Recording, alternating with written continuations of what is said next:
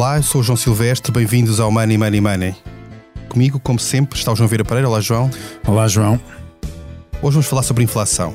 Nos últimos, meses, na Europa, nos Estados Unidos, em vários países, a inflação tornou-se uma preocupação. Durante anos, o Banco Central Europeu fez tudo para conseguir subir os preços e aproximar-se da sua meta de 2%, sem grande sucesso. Subitamente, a partir do verão, tudo se alterou. A taxa na zona euro passou 3% em agosto e já está perto de 5%. Em vários países, como a Alemanha ou a Espanha, tem atualmente taxas de inflação das mais altas das últimas três décadas. Nos Estados Unidos, a situação é ainda mais preocupante, com a taxa quase 7%.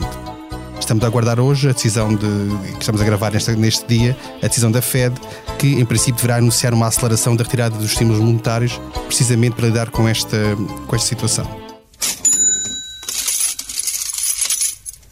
Money Money Money tem o patrocínio do BPI. Soluções de crédito BPI. Realize agora os seus projetos. Banco BPI. Grupo CaixaBank.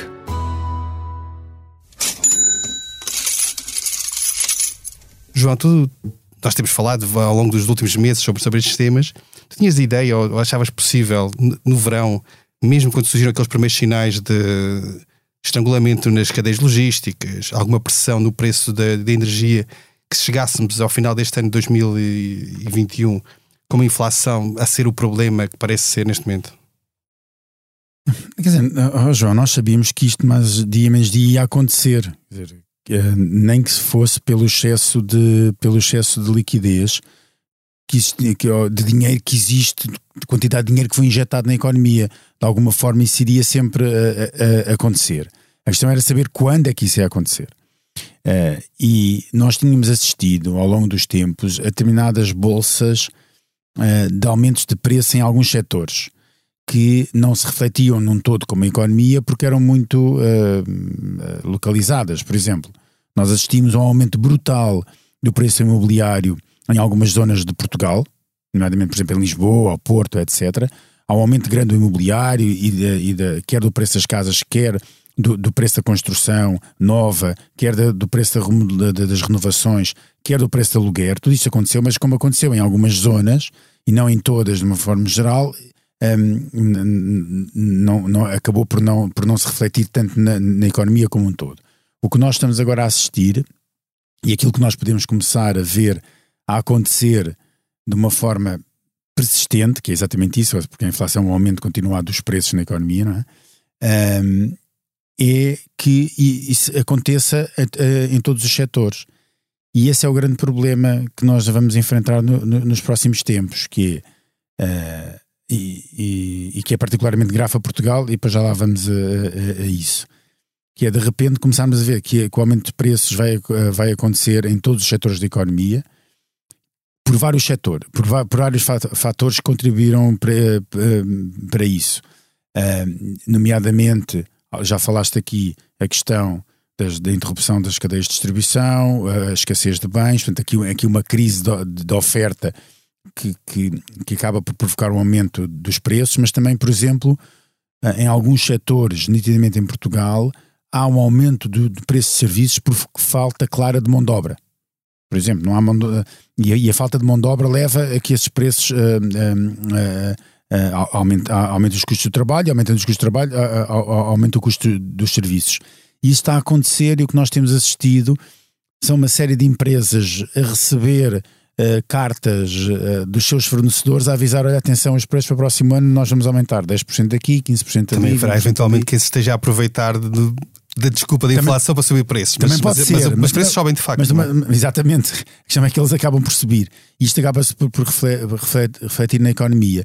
Um, e, como se costuma dizer, que a inflação é um imposto cego, não é? E é um imposto cego exatamente porque acaba por uh, atingir toda a gente. Uh, de, uma, de, uma, maneira geral e muitas vezes sentimos-lo pouco, quer dizer, sentimos no dia a dia, mas, mas não temos uma, verdadeira noção do custo que está a ter na, na, na, nossa carteira.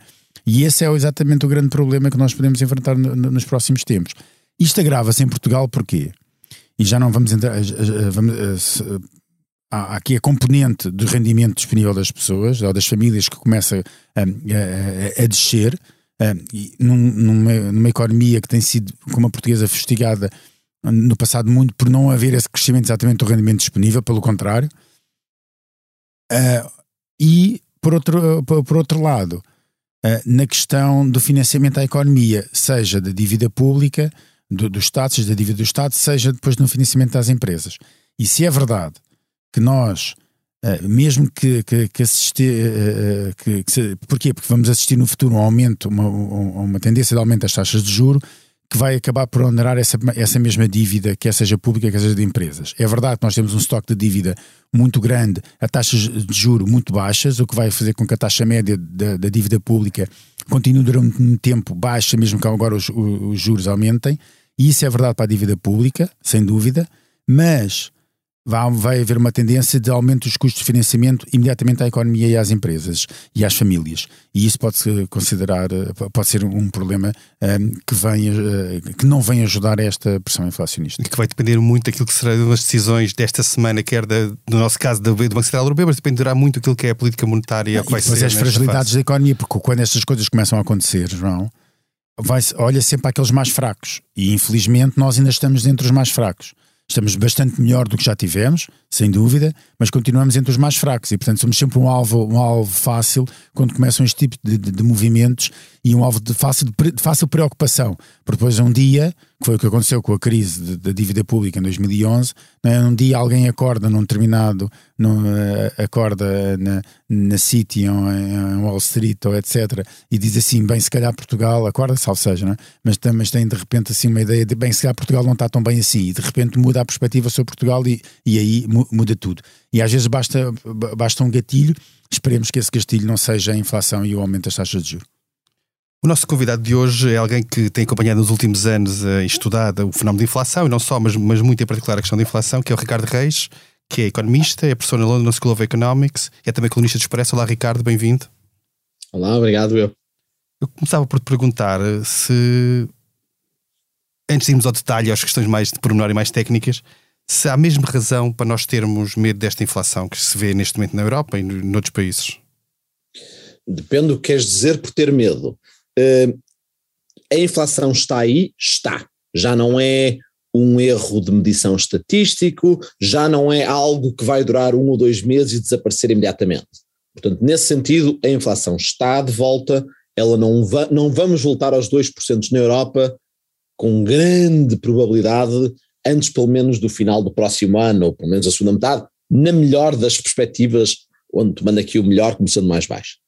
Portanto, nesse sentido, sim, a inflação está de volta, depois de 20 anos em que praticamente não tivemos nenhuma inflação, toda a vida do BCE, e em que temos verificado que, tendo começado com um Banco Central muito averso à, à inflação e com todos os bancos centrais marcados pelos preços dos anos 70 e 80, todos muito preocupados com a inflação, nos últimos 4 ou 5 anos tornou-se mais comum ver banqueiros centrais como Cristiano Lagarde a dizer que estava era mais preocupada com as alterações climáticas, ou como Jay Powell a dizer que o seu foco era o mercado de trabalho e o desemprego, e depois, sobretudo, da crise de 2010, que estavam era sobretudo que pensar em banqueiro central começou a ser pensar em estabilidade financeira, estamos de volta àquilo que é o pão e a manteiga da política monetária, que é a inflação. A inflação está de volta, os bancos centrais têm de se preocupar com ela, nem que não seja porque o mandato do Banco Central Europeu é claríssimo. O seu objetivo é um e um apenas, o controle da inflação, e só depois de estar satisfeito é que pode se dedicar a outros objetivos, quer sejam eles as preocupações com a dívida portuguesa ou outros. Neste momento, a inflação não vai ser 2% este ano, não vai ser 2% no próximo ano, e nesse sentido vai estar de volta à agenda.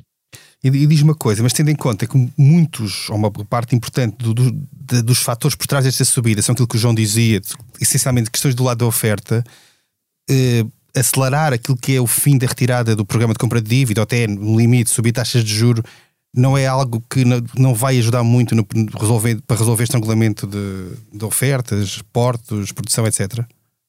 Embora as questões da oferta sejam importantes, e expliquem porque é que alguns preços têm subido mais do que outros, eu não diria que esta subida de inflação se deve exclusivamente ou nem sequer maioritariamente a problemas de oferta.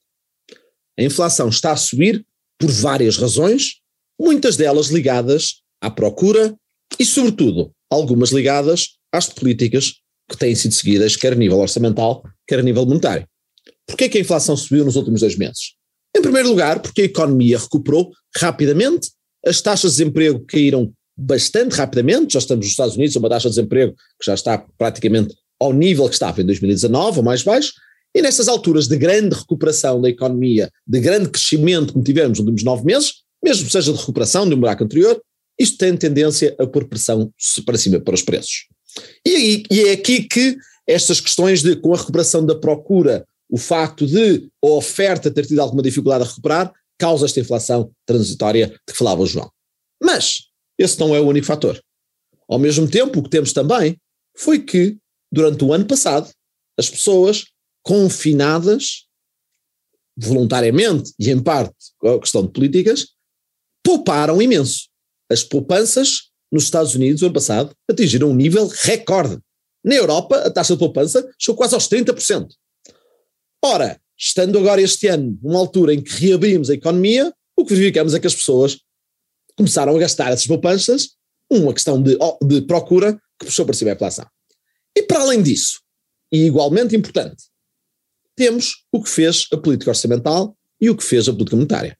Em termos de política orçamental, para se ter noção, porque é o caso mais extremo, nos Estados Unidos, o último quartil da distribuição, os 25% mais pobres, viram o seu rendimento antes de transferências do Estado cair 20%. Uma crise difícil, portanto, em 2020. Mas os números que agora temos para o final de 2020 mostram que foi tal o apoio orçamental, os cheques de desemprego, os cheques, só por serem cheques, e aqui está algum dinheiro para você, que, na realidade, depois de transferência de impostos, o rendimento dos mais pobres dos Estados Unidos subiu 8% no ano passado. Foi um bom ano, se quisermos, em termos de no ano passado. Ou seja, e, com, e, para, e acima disso, Joe Biden, em janeiro e fevereiro, aprova mais um pacote recorde, o dobro do que tínhamos tido em 2008, isto já depois de, desta questão em 2010. Ou seja, neste momento nos Estados Unidos, e o Joe apontava também para alguns finais que se vê na Europa, é difícil arranjar quem queira trabalhar, porque com muitas poupanças, mesmo entre os mais pobres, as pessoas não querem trabalhar, estão em casa com a receber estes grandes cheques do governo e a esperar algum tempo, e com isso os salários e os preços a subirem. Portanto, a política orçamental tem muito contribuir. E, por fim, em quarto lugar, a política monetária. Porque, acima de tudo, é a política monetária que determina a inflação. E o que é que nós temos visto? Temos visto que, tendo a economia, como eu disse, já recuperado nos Estados Unidos e na Europa estando muito perto disso, nós hoje temos as taxas de juro do Banco Central Europeu ao nível mais baixo de sempre. O programa de compras de dívida pública é o dobro do que era há 18 meses atrás. Quando a condição da economia neste momento está praticamente ao nível do que estava há 18 meses atrás. E para além disso, temos os anúncios da política monetária, como fez Cristina Lagarde ainda aqui há um mês em Lisboa, a dizer que vamos manter estes, estes estímulos, esta, este estímulo a, estes estímulos monetários durante pelo menos mais 12 meses. Ou seja, nós temos neste momento com um, um, uma quantidade de estímulo monetário, que é no fundo o que termina a inflação, extraordinária. As taxas de juro real, João, uma boa medida de quão, eh, eh, digamos, acomodatícia, expansionária está a política monetária, será o valor da taxa de juro real a 5 anos. Porque, no fundo, até que ponto é que o Banco Central Europeu ou o FED estão a descer a taxa de juro nominal muito abaixo da inflação? Neste momento, nos Estados Unidos, a taxa de juro real a 5 anos a menos 3%. A 5 anos, fixa. Ganhas 3% por ano pedindo emprestado. Durante 5 anos. Tão baixas são as taxas de juro fixadas pela Reserva Federal. Nunca, nos últimos 20 anos, tivemos taxas de juro real a estes níveis. Nunca. 20, enfim, acho que temos de recuar 45 anos para chegar a esse nível. Ou seja, a inflação está alta porque, em parte, os bancos centrais estão a contribuir para isso. A grande surpresa dos últimos meses tem sido quão pombas como se diz na gíria, se têm tornado os banqueiros centrais. É extraordinário como é que hoje vão discutir na Fed, talvez diminuir um bocadinho o ritmo a que estão a comprar obrigações, numa situação em que a inflação está nos 7%, em que a taxa de juros real está nos menos 3%, e em que temos uma economia com uma taxa de desemprego já pertíssimo dos 4% do que costumava ser julgado o de emprego. Ricardo, como é que tu justificas exatamente desta, desta atitude tão pacífica da, das autoridades monetárias? Eu acho que uma combinação de diferentes fatores, talvez a principal seja aquela tendência humana de combater a última batalha. A última batalha que os bancos centrais combateram há 10 anos, talvez a mais marcante, sobretudo na Europa, foi uma em que, depois de uma recessão, uma crise financeira difícil em 2008 e 2009, com taxas de juros baixas justificadamente para estimular a economia, em 2009 havia pressão, a inflação também começou a subir um bocadinho, e Jean-Claude Trichet subiu as taxas de juros em 50 pontos base, em 0,5%. E fez na altura erradamente, e assim que Mário Draghi tomou controle uns meses depois, baixou imediatamente, mas já era tarde demais e já estávamos a caminho da crise das dívidas soberanas em Portugal e noutros sítios. Christine Lagarde não quer ser Jean-Claude Trichet. Jean-Claude Trichet não ficou bem na história por causa desses meses e, portanto, não quer ser a primeira a, não quer ser ela a subir, nem que seja modestamente aí. Daí esta relutância em começar e este estar sempre à procura de ver, bem, talvez na economia não tenhamos reparado assim tanto ou não, vamos esperar mais uns meses, vamos hesitar mais um pouco, que é no fundo o que temos visto nos últimos dois, três meses e é o que provavelmente vamos continuar a ver nos próximos três meses. Em segundo lugar, nesta altura, reverter a política monetária, de facto, com a dívida pública no nível que está, seria um impacto nos orçamentos e, no caso da Europa, havia, há sempre o risco de até que ponto é que isso pode explotar uma crise em Itália. Ora, novamente, há uma aversão tão grande a isto, por causa do que aconteceu há oito anos e há dez anos atrás, que o Banco Central Europeu parece quase disposto a esquecer-se daquele que, relembremos, é o seu único objetivo da conta com Masters, que é o controle da inflação, e está disposto a esperar mais um bocadinho e vamos lá ver, e talvez não, uh, para ver exatamente o que é que acontece antes de tentar fazer isso. Portanto, acima de tudo, eu acho que é este receio do passado, e para além disso, é preciso não esquecer que, como eu dizia há pouco, nos últimos anos o que temos visto é Lagarde, e na revisão da política do BCE, a dizer, bem, a inflação é um problema com, nós, com o qual nós sabemos lidar, mesmo que suba nós sabemos descê-lo, difícil, difícil é, são as alterações climáticas, a estabilidade financeira, ou talvez mesmo a inflação baixa demais. E portanto não sei até que ponto é há uma sobreconfiança por parte dos banqueiros centrais sentido. Mas por fim, e também temos de ser, temos de ser sempre generosos, tem havido muita incerteza, talvez com o Omicron de facto veja aqui uma grande recessão e daqui a uns meses, embora não pareça, pelo menos os dados, e daqui a uns meses digamos ainda bem que não subimos a política monetária em outubro e em setembro, como devíamos ter feito, uh, uh, em termos de restrição para controlar a inflação, e talvez por fim, bem, talvez tenhamos um bocadinho de sorte e daqui a uns meses o de energia baixa, porque aquela situação na Rússia talvez melhor, e os chips na Ásia, e com um bocadinho de sorte temos aí uns choques que vão no sentido certo, e apesar de nós estarmos com uma política desadequada, demasiado branda, bem, com um bocadinho de sorte, vai tudo ao sítio e subimos daqui a seis meses, nove meses, sem correr o risco de ficar na história como o Trichet de 2021. Eu depreendo das suas palavras, que são muito claras, que o Banco Central Europeu devia começar já a tomar medidas de. Pelo menos para retirar aquilo que é os programas comparativos, que são dois em, sobre, em sobreposição, que já vinham de trás e depois é o da pandemia. O que é que tu achas no concreto que devia ser feito no imediato? eu acho que no imediato é difícil justificar o programa, o ritmo a que estamos a comprar dívida pública. Um, repara que nos Estados Unidos isto é mais chocante, porque a inflação lá já está nos 7%, uh, na Europa ainda só está a subir, embora dá-lhe 3, 4 meses e parece, parece, que estamos a ir nesse caminho. Uh, portanto, não acho tão urgente e tão quase que chocante que o Fed ainda não o tenha feito e mais no passado do que no caso do Banco Central Europeu. Portanto, ainda estou disposto a dar o benefício da dúvida ao Banco Central Europeu durante mais uma talvez mesmo duas reuniões, mas a retirar os estímulos, eu começava pelos programas da dívida pública, novamente para quem acha que, uau, mas isso seria tão mau, um choque tão grande, vamos só voltar onde estávamos há 18 meses atrás, porque estamos no dobro do que estávamos. E a nossa economia, em termos de saúde, já está ao nível a que estava há 18 meses atrás. Eu recordo-me do falavas há pouco da questão da política orçamental, que nos Estados Unidos tem um peso muito grande neste, neste estímulo à procura e à economia. Mas eu recordo-me um artigo que tu escreveste há, há, uns tempos, onde falavas no risco de desfazamento temporal entre aquilo que é a resposta orçamental à crise e o próprio ciclo económico.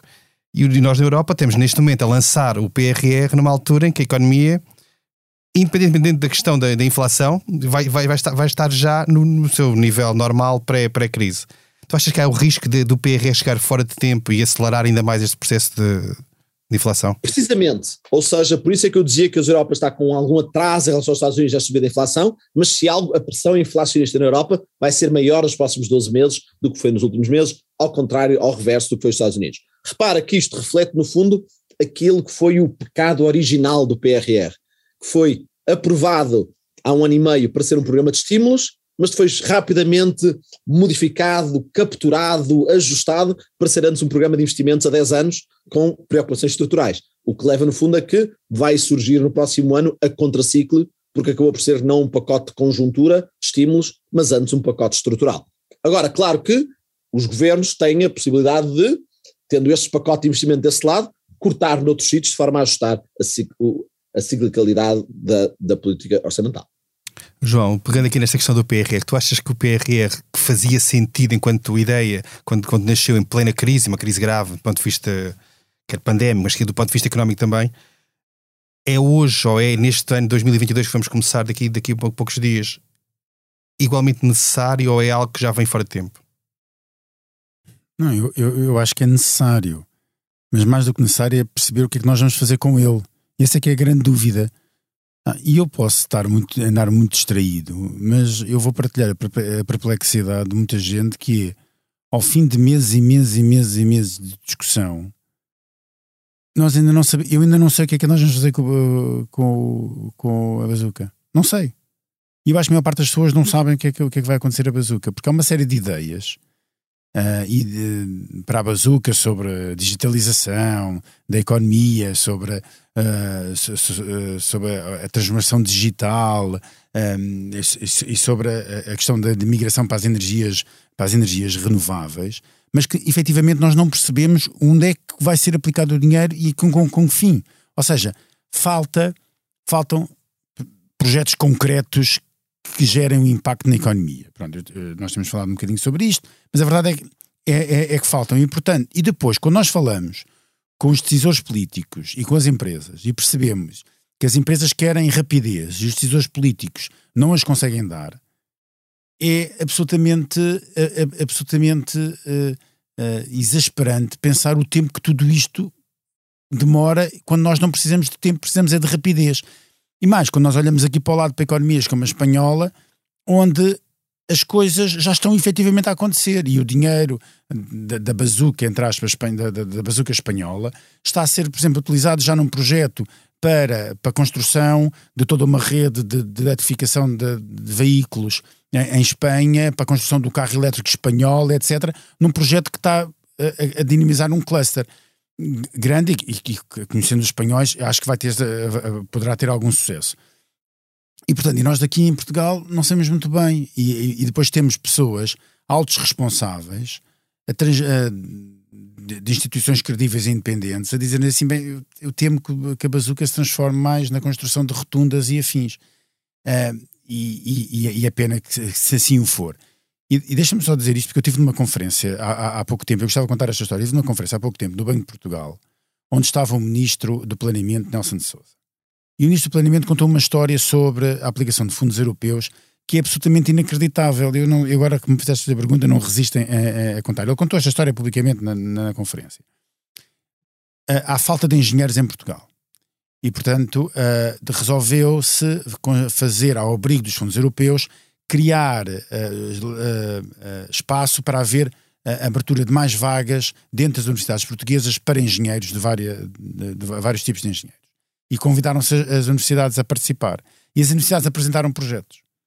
E havia um valor para estes projetos, que eu, sou, que eu não sou falha a memória, mas posso estar a eu vou falhar de certeza. Bem, vamos imaginar que, que havia 100 milhões de euros para, este, para, para a abertura destas vagas. As universidades concorreram muitas e de repente há 400 milhões de, de pedidos. E só há 100 milhões. É, é nomeada uma comissão técnica essa comissão técnica é constituída por altos especialistas que resolve escolher quem é que são os que têm direito aos 100 milhões e escolhe-se de acordo com, critério, com critérios absolutamente científicos e, de, e, e, e que se considera que é uma que, certos, considera que é uma, uma, uma comissão independente. É tomada uma decisão, as outras universidades impugnam a decisão e está tudo em tribunal. E o dinheiro não é aplicado. E, isto, e o Nelson de Souza dizia, o ministro dizia, mas o que, é que, mas que querem que eu faça? Tipo, e, eu não consigo fazer mais nada. Quer dizer, eu não sei se é o ministro que tem razão, mas, mas isto não pode acontecer. Pronto. Isto é só um exemplo muito, muito pequeno uh, sobre o. Ainda o vai é atrasar mais o processo de aplicação de fundos. E? É? vai atrasar ainda muito mais o processo de aplicação de fundos. E esse é o, é, é o grande problema, que, que desde o início se tenta perceber é uh, vamos ou não vamos conseguir aplicar este dinheiro e se vamos a conseguir aplicar este dinheiro vamos a, a conseguir aplicar onde ele é necessário ou, onde, ou, ou, e onde é que ele é preciso e eu temo que isso infelizmente demora algum tempo a acontecer Deixa-me voltar aqui à questão da inflação para Sim. passar ao Ricardo e que tem a ver com o, o Ricardo falava há pouco da, da, ideia de que os bancos, bancos, centrais ou os banqueiros centrais são hoje demasiado pombas, portanto são menos preocupados com a inflação do que, do que deviam ser ou do que eram. Mas as próprias pessoas parecem ter interiorizado a ideia, na Europa e em Portugal, que a inflação não existe. Portanto, a inflação era uma coisa que os nossos, as nossas gerações anteriores, dos anos 70 e 80, viviam sob, sob, sob inflação pesada, 30%, coisas do género, e hoje em dia ela é, é muito baixa e passou a ser próximo de zero. Achas que na, na, perspectiva das pessoas, nas suas expectativas, na sua maneira de ver a, a, economia, a inflação deixou de ser um problema e isso também afeta a forma como tudo isto se processa? Obviamente. O facto de termos tido 20 anos de inflação controlada, ou mais até do que 20 anos, levou a que os bancos centrais tivessem, durante os últimos anos, um enorme capital de desatenção. Ou seja, que embora a inflação pudesse subir um pouco, uh, ou menos, porque as pessoas continuavam a esperar que a inflação estivesse sob controle, sob 2%, não refletiam uh, essas variações da inflação nos seus salários, uh, nem nos preços das firmas que fixavam, e isso causava uma força, punha uma força muito forte, uma âncora forte ao que era a inflação em si. Portanto, é verdade que as pessoas não prestavam atenção e isso era muito bom, tornava a vida do Banco Central mais fácil e ainda bem que assim era. O que é que temos visto então nos últimos 6, 12 meses? Vamos falar aqui de três países: Estados Unidos, Alemanha e Portugal. Nos Estados Unidos, no verão, depois da inflação já ter subido aos 4, 5%, começámos a ver, surpreendentemente, as pessoas a esperarem muito mais inflação do que tinham em décadas. Ou seja, porque os banqueiros centrais dos Estados Unidos pensaram, bem, podemos deixar um pouco mais de inflação, a âncora vai permanecer nos 2% na perspectiva das pessoas, podemos usar esse capital. Muito bem, assim o fizeram e o capital foi usado. Neste momento, as pessoas estão a esperar mais inflação. O que estamos a ver é, todas as semanas, mais notícias de uma empresa diferente que negociou o seu acordo laboral e em que os trabalhadores pediram salários mais altos para compensar o aumento da inflação. Até porque já agora este ano a inflação subiu tanto que o salário real acabou por cair. Num, num ano de recuperação, muitas pessoas acabaram por ganhar menos este ano em termos reais, porque a inflação foi tão alta. Então, nos Estados Unidos já vês isto, há, todas as semanas há notícias de como estão a começar a entrar nesta. Esse capital está perdido, esta espiral em que as pessoas esperam uma inflação mais alta, isto leva a salários mais altos, isto leva a preços mais altos, e no fundo os salários reais caem e acabamos só com a inflação. Segundo lugar, na Alemanha. Dentro da zona euro há uma grande heterogeneidade em termos de níveis de inflação que estamos a ver. E neste momento é na Alemanha que a inflação é mais alta, ronda os 5%. João, nos últimos dois, três meses, para quem acompanha a imprensa alemã, o Banco Central Europeu está nas notícias dia sim, dia não, com críticas bastante violentas. Nas expectativas que saíram do inquérito Bundesbank, que há três semanas, das firmas uh, das, de empresários alemães, novamente pela primeira vez em bastante tempo, a inflação surge como uma das grandes preocupações, a revisão para cima das suas expectativas da inflação. Portanto, também na Alemanha já começamos a ver sinais. Mas dizes-me tu, mas eu não vejo as pessoas a falarem disso. Mas tu vives em Portugal. E em Portugal a inflação nos últimos 12 meses foi 1,9%, ou 2,1%, perdão. Ou seja, um dos valores mais baixos da zona euro. Portugal até agora não viu essa inflação, portanto é normal que as pessoas não esperem inflação, mas no sentido em que a inflação sobe na zona euro, também vai subir em Portugal.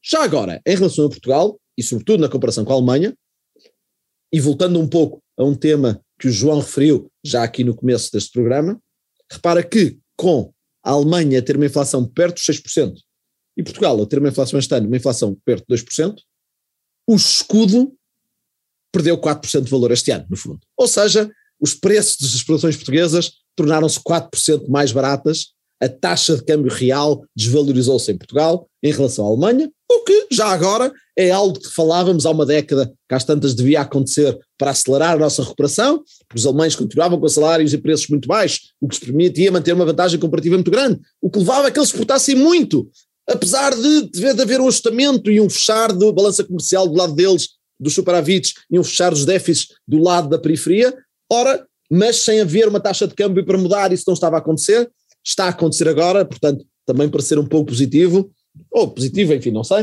uh, estamos a ver um ajustamento das taxas de câmbio real este ano, com os produtos portugueses a ficarem mais baratos em relação aos produtos alemães, com esta desvalorização de 4% em relação a isso. Já agora, no entanto, voltando ao que os portugueses de alguma idade se lembram dos anos 80 e 90, esta desvalorização dos preços torna-te competitiva, permite fechar o déficit da balança comercial, permite vender mais barato, mas vem com perda de poder de compra das pessoas. que é isso que vem com uma desvalorização, e neste momento tivemos uma desvalorização do euro português em relação ao euro alemão, com esta grande divergência entre os dois ritmos de inflação. Avançamos agora para a nossa Bolsa de Valores. O nosso episódio está a chegar ao fim. A cada convidado vamos apresentar um tema para o qual deve dar ordem de compra ou de venda. Começo por ti, João, A primeira notícia desta semana, aguardamos ainda pelo desfecho de, deste, deste processo, que foi a detenção de Manuel Pinho depois do interrogatório Ministério Público, em que primeiro foi interrogado e depois foi decidida a sua detenção para apresentação ao juiz de instrução. Tu compras ou vendes este procedimento judicial? ou da justiça, melhor dizendo. Uhum. Vou fazer uma venda à descoberta. uh, uh, eu acho que todo este processo foi muito mal conduzido. Uh, eu acho que há limites para aquilo que a justiça pode atuar. E, e, como eu tive a oportunidade até de dizer ontem já, Uh, Manuel Pinho é a primeira é, é, é, a vítima mais recente de João Rendeiro. Ou seja, se João Rendeiro não tivesse fugido um, para a África do Sul, etc., se calhar jamais iria haver qualquer medida deste género uh, uh, relativamente a Manuel Pinho. Manuel Pinho, é verdade que não mora em Portugal, está a morar em Espanha, mas, mas antes disso já morou na Austrália, na China, em Pequim, em Nova Iorque e nunca lhe foi hum, colocada nenhuma, nenhum entrave e, e ele sempre se apresentou uh, uh, para prestar declarações sempre que lhe, foi, que, que lhe foi solicitado. A verdade é que João Render também e acabou por fugir. Mas, mas, eu acho que se João Render não tivesse tomado essa decisão, uh, Manuel Pinho, se calhar, uh, não tinha tido esta medida de coação. Um, e, aliás, não deixa de ser curioso é que, uh, ao contrário de que de João Rendeiro, que já tinha sido acusado, julgado e já havia uma sentença que ia transitar em julgado, Manuel Pinho nem acusado está, é apenas arguído. Portanto, tudo isto me deixa bastante perplexo sobre, depois de 10 anos, quase 10 anos de investigação sobre este caso. Portanto, tudo isto me deixa bastante perplexo sobre, sobre de como a justiça uh, está a atuar um, neste caso e principalmente por todos estes processos e este processo da EDP. Atenção, sem qualquer juízo de valor sobre sem quem tem culpa ou, ou se, se, são culpados ou não de, das suspeitas que lhes, que lhes são imputadas Uh, todo este processo tem sido muito mal conduzido pelo juiz Carlos Alexandre, que se tornou uma figura demasiado polémica do sistema judicial português.